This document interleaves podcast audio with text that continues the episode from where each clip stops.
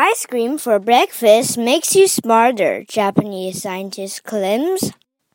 In a discovery that will give nutritionists the shivers, a Japanese scientist has discovered that consuming ice cream for breakfast improves a person's alertness and mental performance.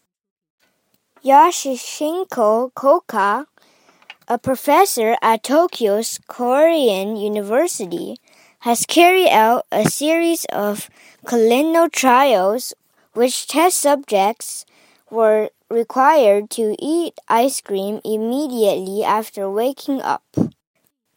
They were then put through a series of mental exercises on a computer.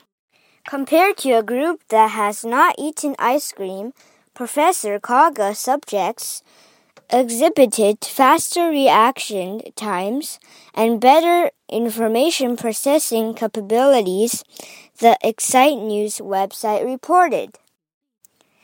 Monitoring of the subject's brain activity revealed an increase in high frequency alpha waves which are linked to elevated levels of alertness and reduced mental aeration.